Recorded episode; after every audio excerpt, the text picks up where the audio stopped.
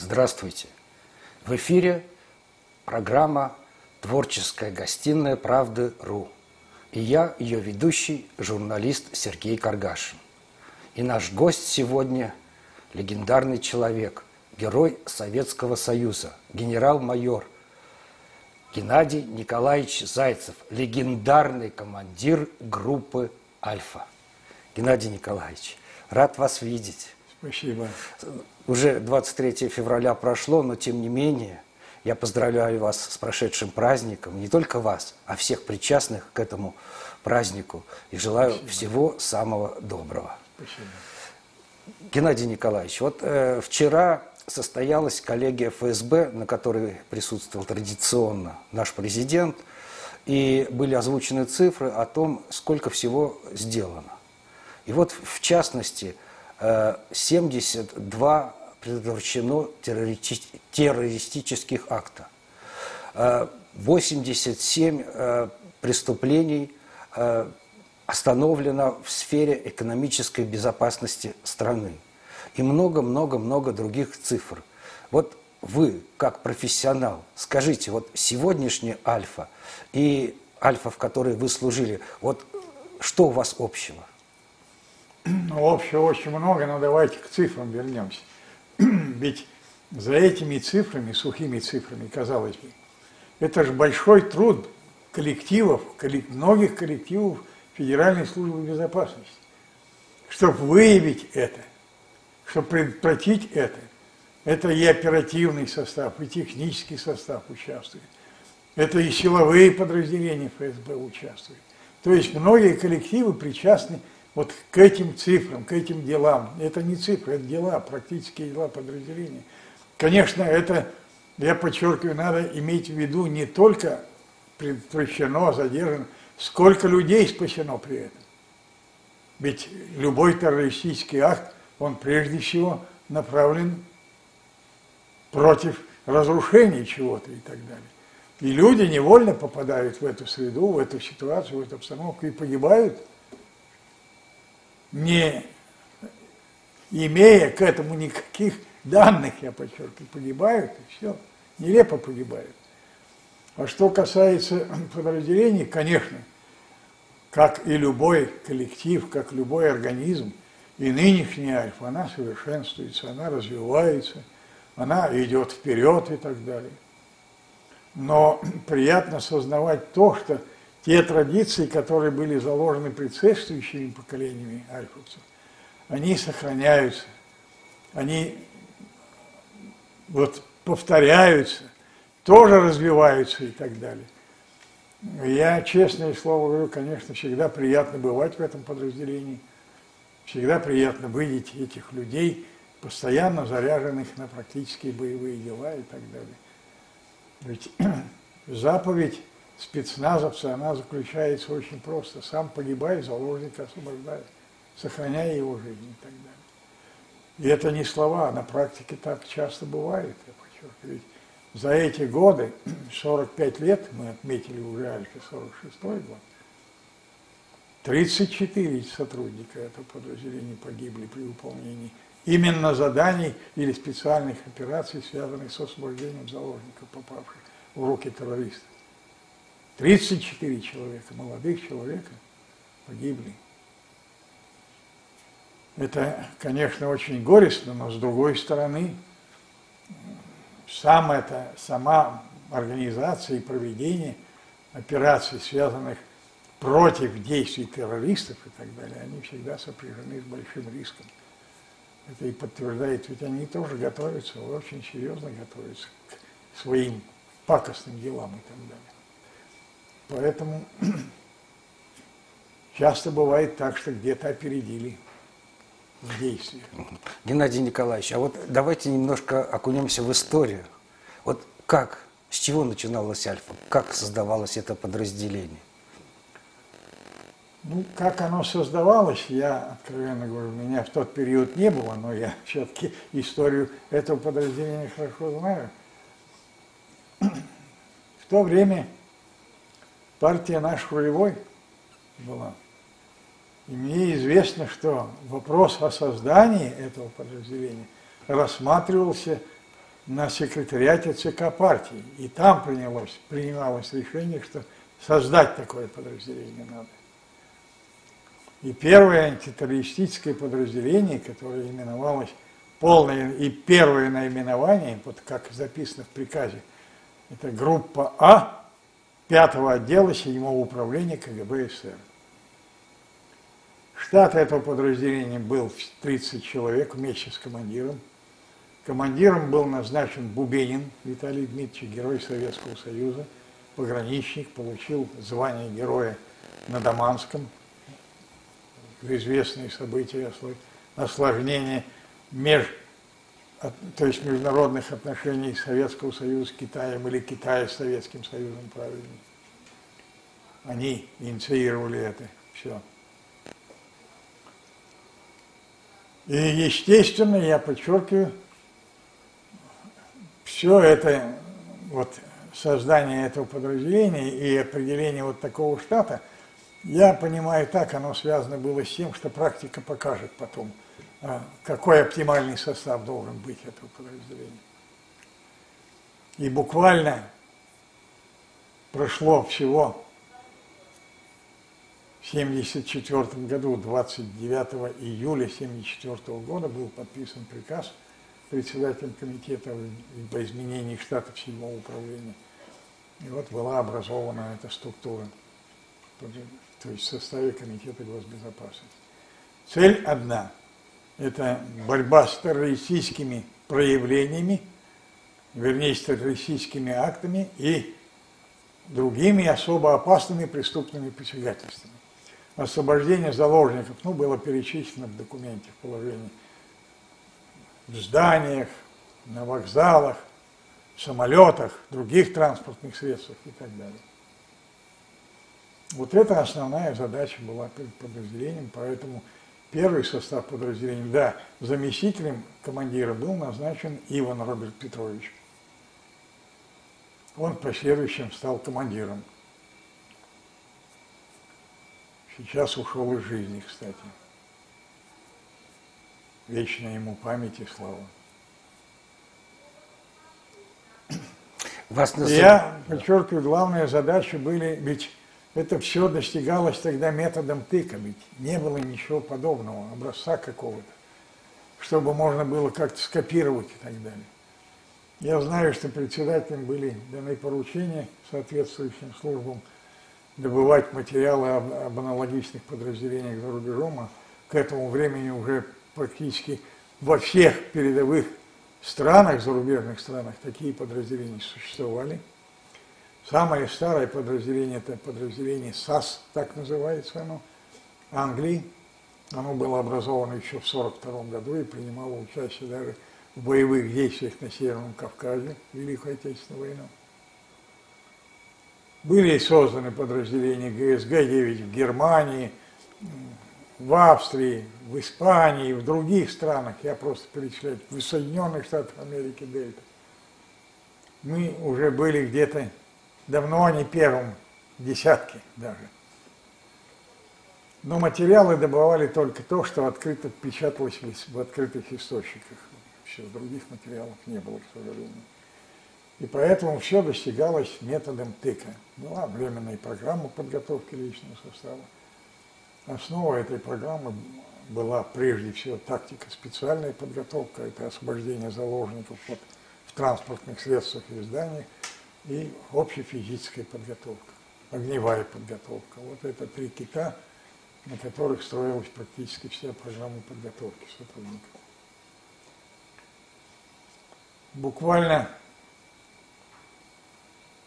1979 году было принято решение, но реализовано оно было в начале, в самом начале 70-го года, ой, 80-го года.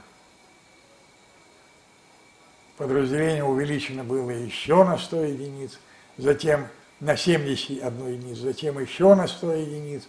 И, наконец, в 91 году были созданы подразделения – в шести регионах Советского Союза со штатом 45 человек каждое подразделение. К этому времени уже в 1984 году было образовано подразделений в Хабаровске. Штат его тоже был доведен до этого уровня. Можете посчитать, уже они все были в штате нашего подразделения московского. Штат подразделения приблизился уже где-то к 500 человекам вместо 30. Вот какая разница, какая эволюция произошла в подразделении. Это мой штат? Прошу извинения. Это мой? Геннадьевич, наверное. А как же, я же отключил его.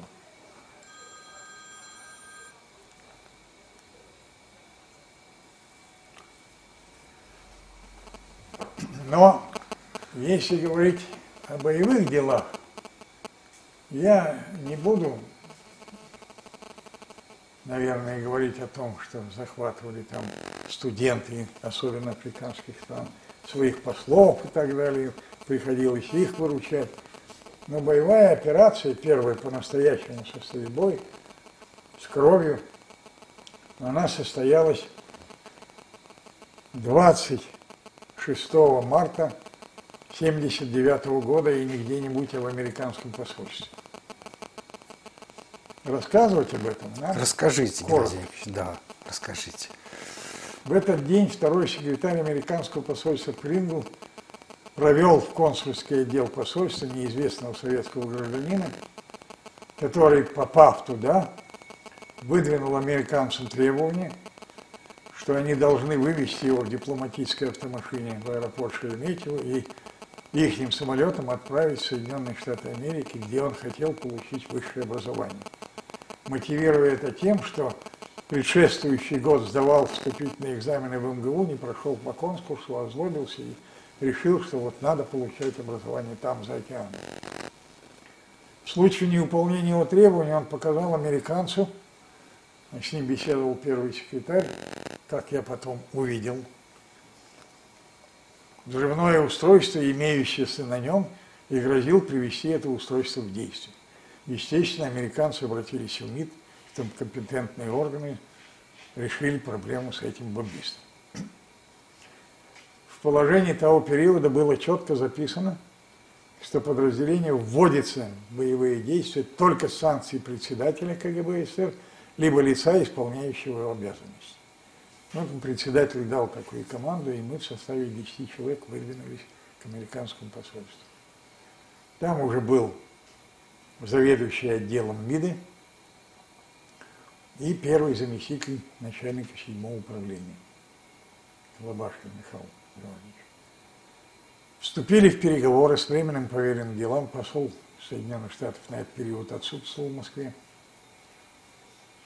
Мы выдвинули им свои требования, то есть ему выдвинули свои требования, что нам надо будет заходить в посольство. Мы не исключаем, что надо будет применить оружие на территории посольства и так далее. Да, кстати, когда они узнали вот о его намерениях бомбиста, они дали команду, весь состав посольства был из здания посольства собран во дворе. Из здания всех вывели американцы. На все наши просьбы и требования были получены положительные ответы, что все разрешалось делать и так далее на территории посольства. И было принято решение вступить с ним в переговоры. Эта миссия была возложена на меня. Когда я появился в консульском отделе, то я видел, что они сидели, беседовали с первым секретарем, который тут же ушел из помещения, даже не поздоровавшись кивком головы. Мы с ним остались вдвоем. Первое, что он сделал, он заставил меня снять пальто, вывернуть карманы пальто – затем пиджак снять, вывернуть карманы, карманы брюк вывернуть, повернуть вокруг очи. Но я понял, что этими действиями или этими требованиями он хотел убедиться, нет ли при ней оружия. Затем задал вопрос, кем я являюсь. Я ответил первое, что мне пришло на ум, что я являюсь вторым секретарем консульского управления МИДа СССР. Прошу предъявить документы, но не прошу документы ваши. Я говорю, я нахожусь за границей. Это американская территория, не советская территория, поэтому я все служебные документы оставил там на своей территории. Поэтому я вот словесно подтверждаю, кем я являюсь, другого я ничего сказать не могу и показать не могу. Дальше он выдвинул требование, что я не имею права приближаться к нему на расстоянии ближе одного метра. Все время угрожал в случае чего я вот приведу это устройство в действие. Я, в свою очередь, ему тоже выдвинул требование, что мне периодически надо будет выходить из посольства, звонить своему руководству, выяснять, как идет подготовка для вас документов к выезду за рубеж – без соответствующих документов вас никто не выпустит отсюда, даже с американцами. Вот начался разговор. Конечно, беседа была очень сложной, переговоры. Он вообще не хотел разговаривать, поэтому потихоньку, постепенно втянул его в беседы, и он рассказал, что он Власенко Юрий Михайлович, 53-го года рождения, уроженец и житель города Херсона, в прошлом моряк торгового флота – о том, что вот сдавал экзамены, не прошел по конкурсу, озлобился и решил таким путем получить в Америке высшее образование. Он мне тоже показал это взрывное устройство. Оно было вогнуто по форме живота, крепилось к животу ремнем через спину. Вот. Но он все время держал указательный палец правой руки на спусковой тяге. Это корпус был сделан из белого нержавеющего металла, где-то 5 на 15 на 15, вот по размеру примерно такой. Как в последующем подтвердили специалисты, что оно состояло из трех отсеков. В первом отсеке был пороховой заряд, во втором тротиловый заряд, в третьем отсеке – был самый мощный заряд по своей разрушительной силе пол-литра пикриновой кислоты. Значит, перед каждыми переговорами ставится задача, первая задача – это склонить преступника отказаться от своих преступных замыслов. Ну, если, к примеру, скажем, эта цель не достигнута, то хотя бы снизить его агрессивность. Поэтому я сокращаю все. Ни та ни другая цель достигнута не была. Поэтому было принято решение, два с половиной часа мы с ним беседовали. Было принято решение оставить его и через окно в консульском отделе поразить плечо и предплечье правой руки. С тем расчет был такой, что наступит конвульсия, он отпустит руку от спусковой тяги, этого устройства, и тогда можно будет физически его обездвижить и так далее. Это, к сожалению, да, блестяще с этой задачей справился Голод Сергей Александрович, тогда майор, ныне полковник в отставке. Он поразил его плечо и предплечье правой руки, но, к сожалению, спусковой тяги он не, не отпустил. Он забежал в другое помещение меньшего размера, и привел взрывное устройство в действие. Мебель там была покорежена, возник пожар. Его вынесли из консульского отдела машины скорой помощи, она постоянно дежурила у посольства. Но по пути в институтское посольство он закончил, потому что получил ранение, несовместимые жизни. По заключению специалистов, которые исследовали это взрывное устройство, не сдетонировала пикриновая кислота – как удалось выяснить, он получил ее в МГУ, кстати. И в феврале месяце, и практически полтора месяца держал в дупле дерева. Весна, она напиталась влаги, и это позволило ей не сдетонировать. Если бы она сдетонировала, то заключение экспертов было таким, что зданию американского посольства был бы причинен сильное разрушение. Зданию. Не человеку, а зданию. Вот так закончилась эта операция. По итогам ее был издан приказ председателя. Я считаю приказ очень сильный. Он является программой, практической программой и до сегодняшнего подразделения он вполне подходит. Но этот приказ еще явился и той точкой, которая очень бурно, очень бурно, значит, позволило наполнить подразделение различными видами защиты, средств нападения, специальных средств и так далее. Все это бурным потоком пошло. Целые институты работать стали над этим и так далее. Все. Я подчеркиваю, это мощный приказ был, который действительно такой толчком был в развитии этого подразделения. Геннадий Николаевич, вот я хотел спросить, э, Альфа связана напрямую с Андроповым. То есть считалось, что это группа, которую создал Андропов. Она ну, идея это ему принадлежала. Вот расскажите лично с ним вот о вашем общении, потому что я знаю, какое-то время даже вы были его личным, в личной охране у него. Вот что вы можете сказать об Андропове? Ну, первое, что бы я сказал, это человек необыкновенной личной скромности. Вот в этом отношении всем бы пример с него брать надо было. И даже нынешнему поколению, не только тому поколению. У него была самая маленькая государственная дача. Самая маленькая. Вот когда он выходил с дачи, чтобы поехать в Москву, он минут 20 гулял по территории, а затем подходил к, к охране, к водителям, здоровался со всеми, за руку здоровался и говорил, это слова такие его стандартные. Ну что, потихоньку поедем? И выезжали. До здания КГБ он доезжать нам не разрешал оставлять у гостиницы Украины. Вот я подчеркиваю тоже элемент скромности. Значит, видимо, ему неудобно было перед своими коллегами, что его вот с охраной подвозят и так далее, и заводят в здание и так далее. Я так расцениваю вот это его. И обратно то же самое. Брали у гостиницы Украины и сопровождали до сдачи. Я был у него в квартире. Я вам откровенно скажу, это вот дом 26 на Кутузовском проспекте. Мебель еще, наверное, до военного периода, сейчас бирками. Ну, например, вот в спальне.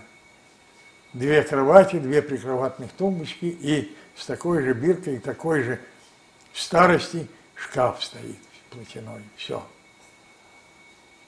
И везде вот такая, я подчеркиваю, обескораживающая в полном смысле слова человека, занимающего такой пост, простота и скромность, я подчеркиваю, доступность его.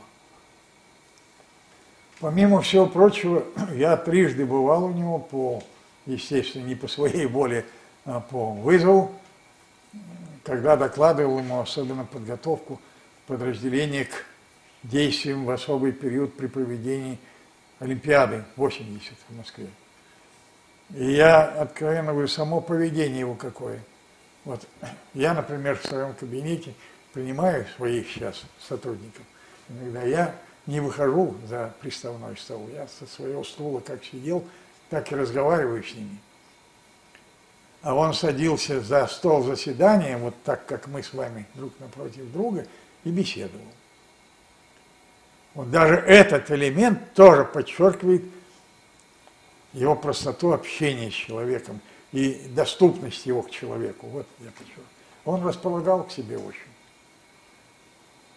Но, правда, я его однажды слышал на коллегии, когда он давал такого жару, что было очень, прямо скажу, удивительно с его характером так серьезно разговаривать. Ну, там были обстоятельства одни. Не, не со мной он разговаривал, с вышестоящим руководством. Так что это человек необычайной скромности, я еще раз подчеркиваю, авторитета. Он возродил органы государственной безопасности, и наши даже противники, они считали, что это самая мощная специальная структура мирового масштаба. Признавали ее силу. Геннадий Николаевич, я бы хотел э, сейчас э, в 93 год заглянуть, когда расстрел Белого дома. И я знаю, что Ельцин отдал приказ Альфе, отдал приказ вам штурмовать Белый дом. А что это значит? Это было бы реки крови. Да. И вы не выполнили приказ Ельцина. То есть вы сделали все по-своему, и вы без кровопролития. Вот можете рассказать об этом? Я начну, наверное, не с этого. Он назначил меня вторично. Я же ушел из подразделения, был назначен в ноябре 1977 года, а был назначен на должность заместителя начальника управления тоже в ноябре 1988 года. Значит, 11 лет я вот был в этом подразделении. И он меня вновь назначил 4 июля 92 года в подразделение в Альфу, вернул обратно Ельцин своим указом. А 1 августа он приехал в полевые условия и практически провел большую часть дня, инспектируя подразделение лично. Мы ему показали шесть фрагментов своей практической деятельности. Там. На что он заметил, потому что я все время рядом был с ним, комментировал, что происходит – он сказал, да, я теперь понял, если в 91 году вы нас штурмовать стали, через 15, через 15 минут от нас бы один пшик остался, это его слова. Так вот, когда нас вызвали к нему в кабинет, это было 4 октября или 3 октября было, я уже не помню. Нет, наверное, 4 Он с этого и начал свой разговор, хотя в книге записки президента он по-другому пишет. Вот вы мне показали, что вы можете, вот теперь покажите это в Белом доме. Хотя были руководители в должности от начальника отдела и выше, и Альфы, и Вымпела, и руководитель Вымпела докладывал ему о том, что собраны эти два подразделения и так далее, руководящий состав. Он не обращал внимания на Вымпел. Это не потому, что я противопоставляю Альфу Вымпелу, почти Господь, мы братья, мы вместе действуем и так далее. Но ему запомнилась, видимо, вот та встреча в полевых условиях, когда он инспектировал, поэтому он все время Альфа. Он и вопрос, он в книге пишет, я задал вопрос, да, я окинул взглядом этих потупивших взор в пол мощных людей, и задал вопрос, вы будете выполнять приказ президента? Тягостное молчание. Тогда я задам вопрос по-другому. Вы отказываетесь выполнять приказ президента? Тягостное молчание. Я встал и ушел. Но уходя, сказал Барсукову, Вальфа была уже в Кремле, Барсуков был начальником главного управления охраны, она была в Штатах уже главного управления охраны. И командиру Альфы Зайцеву так в книге пишет – приказ президента должен быть выполнен. Вот чего все начиналось. Приказ президента должен быть выполнен. А приказ показать то, что вы можете. А это значит, то, что вы сказали, это кровь людская. А в Белом доме были же не враги, это не террористы были, это люди, простые люди, с детьми были даже многие. И естественно, стрелять в свой народ – это выше человеческих возможностей. Поэтому было принято решение, было проведено переговоры, фильм вышел сейчас по этому поводу.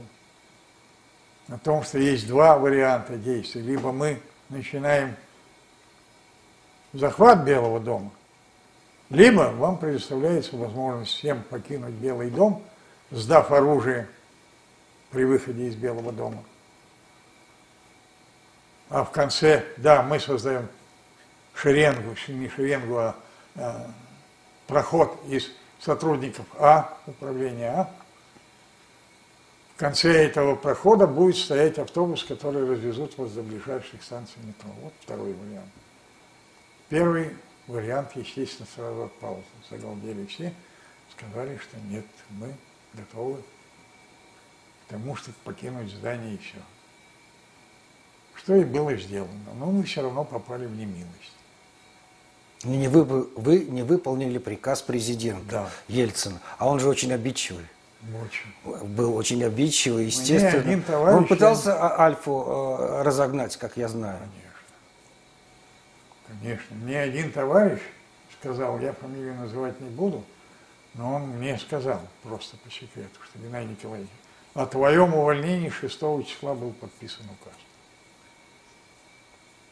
Но он задал вопрос присутствующим в узком кругу, где объявлялся этот указ. Теперь скажите мне, кто его объявит в подразделении. Приказ был, то есть указ был порван. Но Барсукову он приказал в полном смысле, чтобы этой альфы не было, убрать ее немедленно. Я, считал до сих пор и считаю, что заслуга в том, что альфа сохранилась, основная заслуга – это Барсукова Михаила Ивановича. Он ему внес там предложение, что не надо этого делать и так далее, хотя он рычал на него. Более того, он даже написал рапорт Михаил Иванович об увольнении, на что он заметил, что вот рапорт оставь, остынь, иди две недельки отдохни, а потом мы вернемся к этому документу. Вот даже так было. Но Альфа сохранилась. Я тоже ходил по кабинетам, куда пускали. Докладывал, что уважающееся государство без такого подразделения существовать не может. Если создавать новое, это надо не менее пяти лет. Это большие материальные затраты и так далее. Зачем это нужно и так далее. Ну, главную скрипку, конечно, сыграл Михаил Иванович Бурсаков. Это вне всякого сомнения. Я эту историю знаю, мы ее афишировать не будем, как это все происходило, но он сохранил Альфу. Это ему. Спасибо огромное от всех Ну, поколений. альфовцев. Геннадий Николаевич, и вам спасибо, что вы э, мужественно поступили, как бы по совести, и сохранили много-много человеческих жизней. Но когда из танков с моста стали стрелять по Белому дому коммуникируемыми снарядами, на сердце было плохо. Это, это серьезное оружие, это серьезный боеприпас. Очень серьезный. Он пробивает препятствия, взрывается после пробития. Так что там, если были, а там были живые люди, значит, они погибали. Это вне всякого сомнения. Геннадий Николаевич, вот я знаю, что ваши подчиненные вас за глаза называли папой. Вот, то есть ваше отношение к этому. То есть э, с их стороны это любовь, понятное Я дело. не знаю, любовь это или, может быть, признание возраста. Я самый старый по возрасту был. Я все-таки склонен думать, что это уважение и, и любовь. Я знал, но я не карал за это. Ну, называли и называли, бог с ним. Это же не ругательное название. Э, Геннадий Николаевич, в 2020 году э, открыли э, памятник, четыре бронзовых фигуры перед Свердловским военкоматом. И одна из фигур – это вы. То есть вы стали прототипом э, бойца Альфа. Вот ваши ощущения, когда вы себя увидели бронзовым? Ну, я, во-первых, откровенно говоря, не знал. Но мне позвонил бывший командир Альфа, он же был одновременно и заместителем начальника Свердловского управления ФСБ. Он сказал, Геннадий Николаевич, 3 сентября тебе надо быть обязательно. Я в это время был в Пермском крае. Я сам изъявил желание, предложил свои услуги. Я прежнему губернатору помогал в определенной степени избраться на эту должность. И новому Махонину Дмитрию Николаевичу предложил, что определите мне территорию, я готов поехать туда, выступить в поддержку вашей кандидатуры и так далее. Что и было сделано. И я из Пермского края перекочевал как на машине, проехал туда, в Свердловскую область. И когда стали открывать, сняли полотнище, как, конечно, обалдел в определенной степени. Во-первых, где взяли такое фото, у меня нет такого фото, я вам откровенно говорю.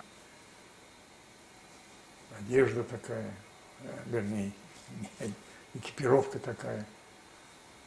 Это раз.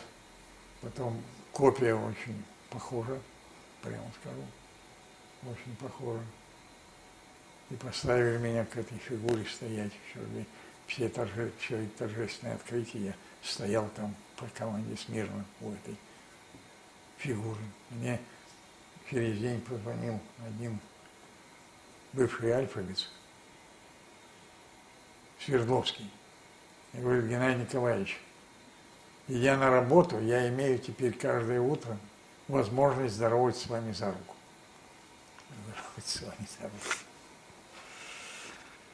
Геннадий Николаевич, э, понятное дело, что ваша малая родина – это вот Пермский край, река Чусова, Чусовая. Вот, и там ежегодно проходит турнир, межрегиональный турнир по рукопашному бою, который так и называется, имени Геннадия Николаевича Зайцева. Вот бывали на этом турнире? Да, Ездите? Конечно. Вручаете победителям кубок? Да, вручаю. А вот про, про свою малую родину расскажите что-нибудь. Малая родина, это сейчас немножко полегче стало. Это один из самых, или одна из самых тяжелых территорий Пермского края. Вот когда мы встречались с Дмитрием Николаевичем, он первый назвал самое тяжелое положение в Чусовском районе. Вот ты его бери первым на себя, потом еще три добавим. Основное градообразующее предприятие, за счет чего и вырос новый город Часовой, это был металлургический завод. Чусовской металлургический завод. Там же и ферросплавный завод на его территории был. И завод делал, помимо всего прочего, рессорную сталь, а затем делал рессоры на машины. Вот сплав, который делали на Ческом заводе, он был таким, что он был долговечен, как рессоры. Он был более упругим и более мягким одновременно, и подчеркиваю. Почему даже вот эти фирменные заводы Запада, шведские, немецкие заводы, они заключали контракты с этим предприятием на поставку рессорной стали им. Они делали рессоры вот из этой стали. Его загубили этот завод, собственник, который купил этот завод. И даже приказал снести Домну, которая в 1942 году неимоверным трудом рабочих была построена, она с Украины была привезена, с Запорожья, за короткий, рекордно короткий срок, за два месяца. Ой, за восемь месяцев. Дом на это была возведена, я подчеркиваю. Мороз зимой, я подчеркиваю. И стала давать металл. Вот все, теперь эта территория ровная, как футбольное поле. Правда, меня поздравил вот в прошлом году с днем рождения бывший первый заместитель председателя правительства Российской Федерации, ныне главный металлист России, Олег Николаевич Сосковец. Сказал, у меня вот тут генералы сидят, они все просили меня передать тебе поклоны поздравления, с днем рождения своим. И я тебе хочу сказать, мы будем возрождать Чусовской завод. Дай Бог, если это будет. В силу этого население города сократилось вдвое за короткий срок, потому что 13,5 тысяч работающих было на этом предприятии. Все они лишились работы, а больше работать негде – Хорошо, что усилиями губернатора, администрации местной, там руководит сейчас районом Белов Сергей Николаевич Владимирович, он, он очень тоже болеет за все за это. Переживает, делает что-то, находит какие-то выходы. В поселке, вот моей непосредственно малой родине, появился завод по ремонту газовых труб – тоже какая-то отдушина, значит, там люди работают, заняты, зарплату получают. Река сильно обмелела, часовая. Она была судоходной до часовой, я подчеркиваю, в свое время, годы моей юности, детства и юности.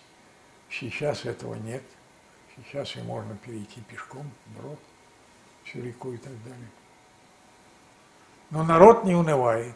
Вот что отличает всегда пермский народ, я всегда так говорю, выступая, это терпеливость, очень большое терпение у людей. Не сетуют на взг... никакие невзгоды. Сопят, но делают что-то, делают, какое-то дело делают, вот где умеет, там себя и приспосабливает. Но правда, если раззадорить этот народ, то жару будет много. Мало не покажется, Мало да. Не покажется. Геннадий Николаевич, у вас э, много государственных наград, общественных, много орденов. И в то же время у вас даже есть литературная премия. А почему у вас есть литературная премия «России верные сыны» имени Александра Невского? Потому что вы написали две замечательные книги, у которых было много переизданий. Первую вы написали в 2006 году «Альфа. Моя судьба». Потом вы продолжали работать над ней дальше и, дальше. И в 2016 году вышла «Альфа. Дела и люди». Да. Вот немножко об этой стороне вашей деятельности. Значит, первая книга об Альфе появилась маленькая, тоненькая, с тысячным тиражом. Называлась «Альфа. Сверхсекретный отряд КГБ». Автор этой книги Болтунов, военный корреспондент. Затем он был, я сейчас не знаю, где он, кем, главным редактором журнала «Солдат удачи».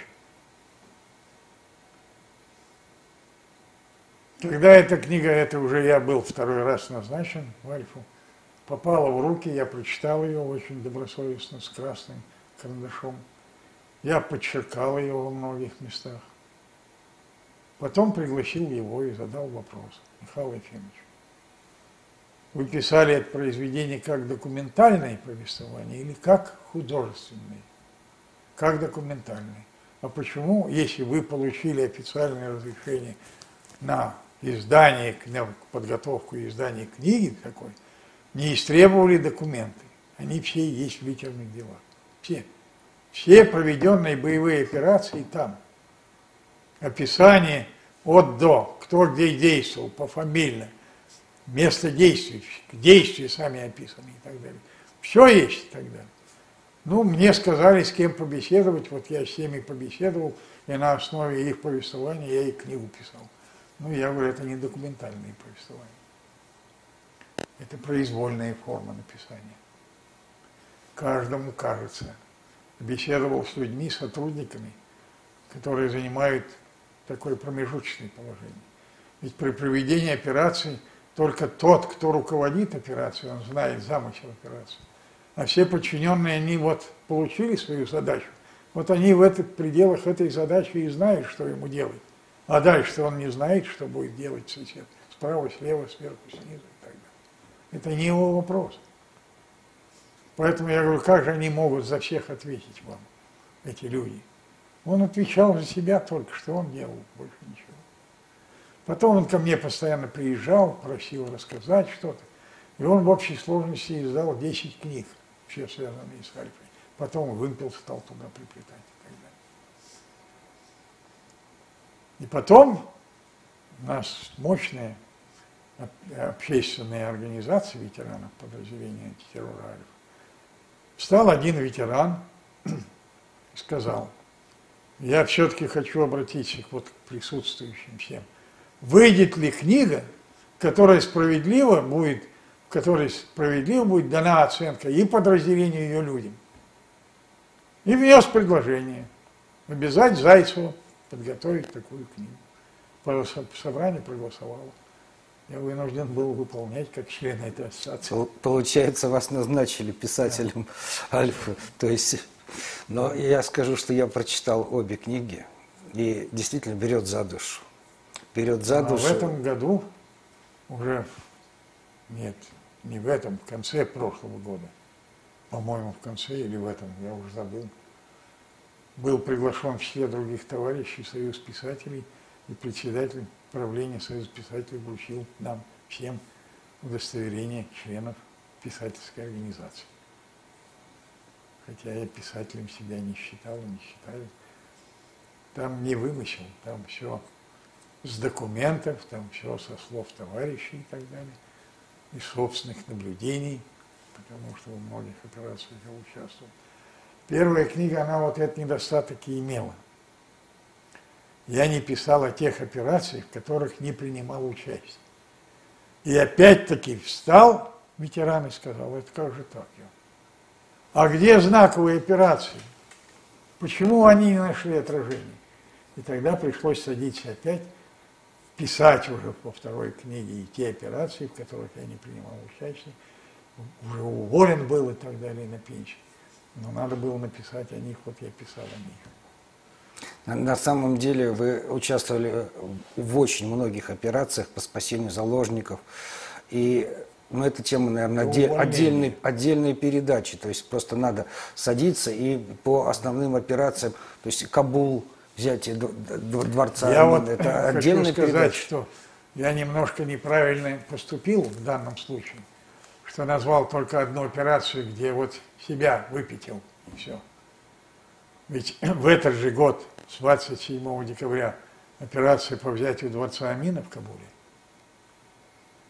это же тяжелейшая операция была, жесточайшая операция. Это в мире подобного ничего не было, на чужой территории.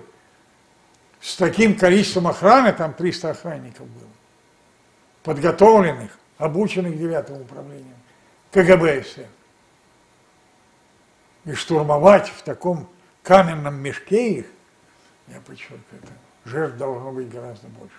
Но это чудо, с одной стороны, а с другой стороны это вот особая подготовка, уровень подготовки, уровень подготовки и, дух. И дух, и смелость, и отвага, все здесь вместе. Мы потеряли только двоих капитанов, 13 человек были ранены, 8 из них получили тяжелые ранения. А затем были операции, связанные с освобождением детей, это первая операция 81 год в Сарапуле. Захвачены 25 учеников школы номер 12. Затем освобождение заложников, захваченных в самолете в Тбилиси 83 год. Затем освобождение заложников, захваченных в самолете в Уфе, сентябрь 86 года. А затем целая серия, да, 1 декабря 88 года, банда в составе четырех человек, вооруженная банда, захватила 33 ученика и учительниц 4 Г-класса 42-й школы города Орджоникидзе. Тяжелая операция была. Затем были другие операции, я не перечисляю. Тяжелейшие операции. А ведь операция вот эти уже Нордост, Буденовск, Беслан, это операции Первомайская, тяжелейшая операция.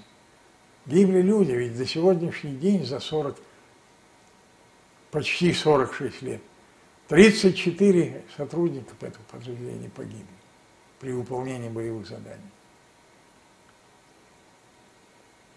Противник тоже подготовлен, он тоже вооружен, подчас даже не хуже, чем спецподразделение, а лучше.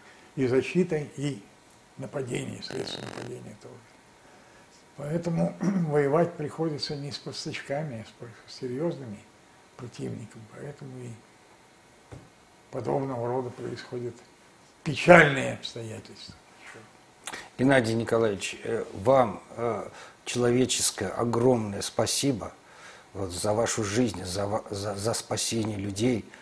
Э, к сожалению, передача подходит наша к концу, но я думаю, что надо будет нам как-нибудь с вами увидеться еще и уже поговорить вот о том, о чем мы не, не смогли за времени поговорить сейчас. Я не возражаю против этого.